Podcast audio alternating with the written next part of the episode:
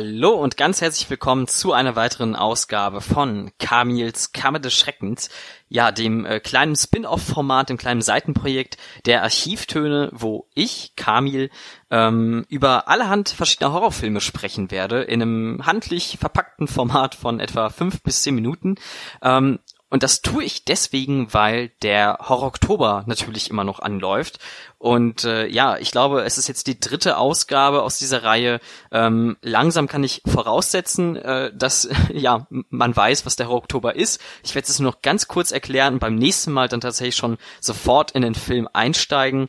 Ähm, der Horror Oktober ist eine Film-Challenge, wo es darum geht, mindestens 13 verschiedene Horrorfilme zu gucken und äh, ja, anschließend sich mit anderen Leuten darüber auszutauschen, darüber zu schreiben, Listen zu erstellen und ähm, ja, vor allem eben bei Twitter unter dem Hashtag Horror-Oktober das Ganze zu dokumentieren. Und äh, da findet man auf jeden Fall ähm, eine ganz wundervolle Gruppe an Menschen bereits an, die ja da ganz fleißig dann posten und ihre Sachen niederschreiben und veröffentlichen. Und es macht irrsinnig viel Spaß, sich da zu gruseln. Äh, und ja, Gruseln ist das richtige Stichwort, denn indem wir jetzt hier, glaube ich, Kammer Nummer drei betreten in dieser Ausgabe. Ähm, ich glaube, dabei werden wir auf jeden Fall auf einige gruselige Dinge stoßen. Es werden jede Menge Geister entweichen in dem Moment, wo diese Pforten zur dritten Kammer äh, aufgestoßen werden. Denn tatsächlich geht es um einen Film, wo Geister ganz, ganz prominent gehalten werden. Es geht um Kiyoshi Kurosawas Puls von 2001. Kiyoshi Kurosawa steht übrigens in keinem mir bekannten Verwandtschaftsverhältnis zu Akira Kurosawa, dem natürlich sehr bekannten und äh, gefeierten klassischen japanischen Regisseur. Ähm, und der äh, Originaltitel von Puls oder Pulse im Englischen ähm, lautet übrigens Kairo. Und das hat in dem Fall nichts mit der ägyptischen Hauptstadt zu tun, sondern äh, ich habe es einfach mal gerade eben in einem japanischen Wörterbuch nachgeschlagen. Ähm, bedeutet so viel wie elektrischer Kreislauf. Und ähm, das passt inhaltlich wunderbar zu diesem Film, wenn wir gleich auf den Inhalt mal zu sprechen kommen. Aber auch das Kanji, also das Zeichen für elektrischer Kreislauf, ähm, findet sich tatsächlich in seiner Form ähm, dann durchaus in diesem Film wieder und wird da irgendwie auch repräsentiert. Und das ist eh schon mal einfach wundervoll, ja, wie da Form und Sprache und Inhalt gleichzeitig irgendwie ineinander greifen, ist auf jeden Fall äh, sehr, sehr spannend und sehr schön. Ähm, aber eigentlich hat der Film gar nicht so viel mit Schönheit zu tun, sondern er ist tatsächlich eher unheimlicher Natur. Und um jetzt alle mal wirklich ins Boot zu holen, ähm, erkläre ich mal ganz kurz, worum es eigentlich geht. Im Grunde geht es um eine unheimliche Begegnung mit dem Internet, um es mal so runterzubrechen. Es geht um eine ähm, Gruppe von Studierenden, die an einem gemeinsamen Projekt forschen und arbeiten. Und ähm, als dann allerdings ein Gruppenmitglied plötzlich ausbleibt und äh, einfach der Kontakt zu ihm verloren geht, beschließen irgendwann die anderen dorthin zu fahren in die Wohnung, ihn mal aufzusuchen, zu äh, konfrontieren und ja, finden ihn allerdings dort tot vor. Er hat offensichtlich Selbstmord begangen und dabei allerdings noch ähm, ja ganz ganz unheimliches Zeugs auf seinem Computer veröffentlicht ähm, oder aufgerufen und es gibt tatsächlich wohl eine Webseite auch, die ähm, die Charaktere dort immer wieder aufsuchen oder sie immer wieder heimgesucht werden von ihr vielmehr, ähm, wo ja, nicht ganz klar ist, was sie dort eigentlich vorfinden, ob es jetzt Geistererscheinungen sind oder irgendwelche sich selbst filmenden, gebrochenen Seelen, Menschen, wie auch immer. Ähm, es ist auf jeden Fall nur wahnsinnig unheimlich und äh, sie müssen dann irgendwann feststellen, dass das ganze System Charakter hat und ähm, Potenzial hat, diese, also diese Technik Potenzial hat, ganz, ganz viel zu verändern und ähm, Sachen, ja, ziemlich umzustürzen, sagen wir es mal so. Ja, ich würde sagen, die Geschichte als solche ist jetzt vielleicht nicht unbedingt spannend, sie ist eher so zweckdienlich. Ähm, sie lässt uns eben in diese Welt des Internets eintauchen, diese unheimliche Welt des Internets eintauchen. Ähm, und ich stimme auch mit vielen Aussagen inhaltlich gar nicht groß überein, auf die ich vielleicht noch zu sprechen komme. Allerdings muss ich sagen, dass der Film schon den richtigen Fokus setzt, nämlich ganz klar auf eben diese Geistererscheinungen, die ähm, hier ganz, ganz präsent sind und auch fantastisch inszeniert werden. Und ich habe jetzt schon die ganze Zeit dieses Wörtchen und dieses Adjektiv unheimlich in den Mund genommen. Ich möchte jetzt aber tatsächlich noch einen Schritt weitergehen und sagen, der Film war wirklich angsteinflößend oder zumindest auf mich hat der so gewirkt und ich bin ihm so dankbar dafür, weil äh, um jetzt noch mal so ein kleines Debattenfass aufzumachen, ich immer so das Gefühl habe, schon gegen so viele Horrorfilme, die andere irgendwie zum Fürchten bringen, total abgestumpft zu sein.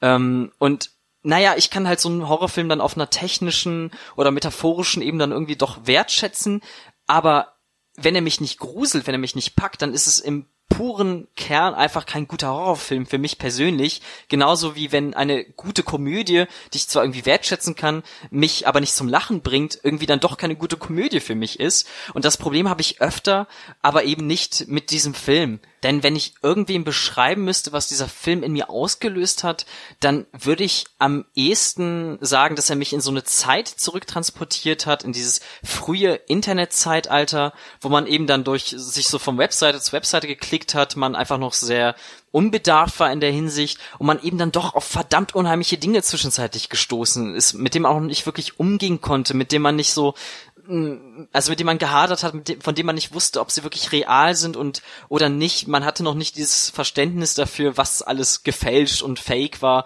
ähm, wie, wie man das dann heute jetzt hat. Ähm, und da bin ich eben dann doch immer wieder auf Sachen gestoßen, heute vielleicht auch harmloserer Natur, aber die mich wirklich ähm, haben nicht schlafen lassen, weil ich immer wieder so daran zurückdenken musste, an unheimliche Bilder, Videos, die am besten noch schlecht aufgelöst waren, die aber diese Fantasie so angeregt haben in mir. Und das ist dieses Gefühl, fast schon diese traumatische Ebene, an die der Film mich hier wahnsinnig erinnert hat und da schafft er einfach durch diese Geistererscheinungen. Und Kurosawa macht hier was ganz Cleveres, er lässt sozusagen zwei Ebenen miteinander verschmelzen. Zunächst Zunächst einmal präsentiert er einen sehr ruhigen und gemächlichen Erzählstil. Er lässt diese Szenerien erstmal atmen, wir kriegen ein Gefühl für den Raum. Diese Räume sind auch meistens in mehrere Ebenen aufgeteilt, also zum Beispiel irgend so Plane, die dann schräg von der Decke hängt, durch die wir so halb hindurchsehen können.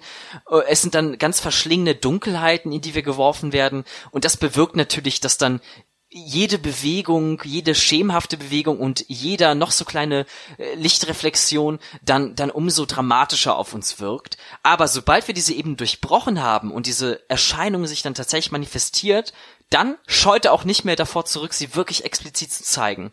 Und ähm, er verbindet das mit ganz unnatürlichen Bewegung dieser Geister meistens. Er hat verstanden, dass wenn wirklich etwas unheimlich auf uns wirken soll, dann müssen wir uns, dann müssen wir ihm auch dieses alltägliche Raum, dann müssen wir ihm dieses Fremdartige überstülpen. Und das schafft er eben durch ganz seltsame, verlangsamte Bewegungen, die einfach nicht geheuer sind. Und noch dazu filmt die Kamera dann häufig irgendwelche Screens von Computern ab mit äh, ganz, ganz äh, unheimlichen äh, Gestalten, die wir da zu sehen bekommen, die natürlich noch dann schlecht aufgelöst sind wiederum, wo wir einfach auch die Kontrolle verlieren darüber, was wir eigentlich wahrnehmen können und sehen können, weil wir dann eben in diesen Pixeln irgendwas suchen oder irgendwas finden, ähm, aber auch dieses dieses Gefühl dafür, etwas auf dem Computer zu betrachten, das schafft die Kamera sogar auch ähm, im also für die Wirklichkeit, für dieses reale Leben der Charaktere, indem wir eben häufig Perspektiven ähm, geliefert bekommen, die ähm, ja aus so Fenstern gedreht werden. Das heißt, wir haben dann eben so ein Frame im Frame sozusagen,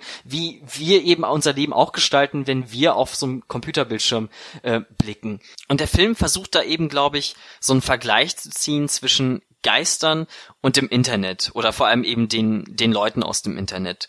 Ähm, so beides spektrale Präsenzen, ähm, die wir nicht wirklich sehen, nicht wirklich greifen können, die uns allerdings dann dennoch auf irgendeine Form berühren, durchs Leben begleiten, ähm, was in uns hinterlassen, aber die eben dann doch so fern ab von uns sind, eben auf einer anderen Ebene, auf irgendeinem anderen Level äh, im Vergleich zu uns. Und ja, ich glaube, das ist nicht der schlechteste Vergleich. Ich kann mich darin auch irgendwie wiederfinden. Ähm, und der Film, der schafft so diese Metaphorik irgendwie auch, ja, mal mehr, mal weniger äh, subtil und deutlich darzustellen. Also, also es gibt zum Beispiel eine Geistererscheinung, wo in der Inszenierung ähm, für die Geräuschkulisse das Einwählen eines Modems verwendet wird. Also diese typischen Knarz, knarzenden Geräusche, ähm, die das Ganze untermalen. Und das ist vielleicht nicht sonderlich subtil, aber es passt unheimlich gut zu diesem Bild dazu. Es wirkt auch tatsächlich unheimlich in diesem Moment. Ähm, dann gibt es allerdings auch wieder so Szenen, wo diese Metaphorik ganz klar und deutlich ausgesprochen wird, wirklich auch erklärt wird vom Charakter letztendlich. Und das Ganze wirkt dann eben dann doch ein bisschen zu pädagogisch, fand ich, weil es äh, ist, es, es herrscht dann immer noch so eine latente Angst vor dieser Technologie im Hintergrund, die da so lauert, habe ich das Gefühl. Man weiß noch nicht so ganz genau, was, was will dieses Internet von uns, was wird das für Konsequenzen und Auswirkungen auf unser Leben haben. Die Befürchtung vor eher negativen Konsequenzen, das ist das so, was ich aus diesem Film tatsächlich ziehe. Und so Filme wie zum Beispiel Personal Shopper, die, also der jetzt zum Beispiel letztes Jahr rauskam, ähm, der eigentlich den gleichen Vergleich zieht und die gleiche Metaphorik benutzt, der schafft es irgendwie dann vielleicht fließender und, und besser und eben vor allem unedukativer äh, das Ganze an den Mann zu bringen, hat mir dann vielleicht in der Hinsicht speziell besser gefallen. Aber es ist zumindest irgendwie so ein interessantes Zeitdokument, sich diesen Film dann mal anzuschauen und sich in dieses Gefühl äh, zurückzuversetzen, wie es wohl für die Leute war, eben sich dann mal an das Netz anzuschließen und welche Ängste davor eben geherrscht haben könnten. Ja, und jetzt zum Schluss möchte ich auch einmal ganz kurz auf das Ende des Films eingehen, ähm, ohne da groß zu spoilern, aber weil der Film da einfach was wahnsinnig Bemerkenswertes schafft. Ähm, denn im Grunde wird eine Art Untergangsszenario heraufbeschworen. Äh, es wird so die Idee, um es so möglichst vage zu halten, eine Apokalypse heraufbeschworen, die sich allerdings in ihrer Form unheimlich von dem unterscheidet, was ich sonst in anderen Filmen da immer gesehen habe. Denn normalerweise habe ich das Gefühl, kündigt sich das meistens immer so durch irgendwelche Eskalationen und Explosionen an. Aber hier ist es wahnsinnig subtil und es ist ein wahnsinnig schleichender Prozess bis zu diesem Moment hin. Es ist im Grunde so eine Aneinanderreihung von Momenten der absoluten Isolation und das funktioniert so toll, weil ähm, ja, diese, diese Stadt Tokio hier auch ganz besonders inszeniert wird. Denn wir kennen sie eigentlich nur als diese Stadt, die diese Menschenmassen die ganze Zeit vor sich hin und her schiebt. Und hier werden diese Charaktere unfassbar in diesem leeren Raum gezeigt, in dieser Isolation gezeigt. Und das ist eigentlich der Moment, wo wir wirklich merken, dass was nicht stimmt. Und diese Erkenntnis hat am Ende für mich wahnsinnig gut funktioniert. Ähm, genauso gut, um jetzt wirklich zum Schluss zu kommen, wie dieser Film überhaupt für mich funktioniert hat. Ich muss sagen, ich äh, bin jetzt schon sehr, sehr froh, dass ich einen Film gefunden habe, bei dem ich mich ehrlich gegruselt, gefürchtet habe. Das ist schon jetzt ein voller Erfolg für den Horror Oktober. Und ähm, ich kann nur sagen, Puls lässt tatsächlich den Puls höher steigen, zumindest bei mir. Ähm, ich würde mich da auf jeden Fall über Meinungen freuen von Leuten, die den Film auch kennen und äh, bin ganz, ganz gespannt, was als nächstes auf uns zurollt. Wir hören uns bis dahin, macht's gut und tschüss.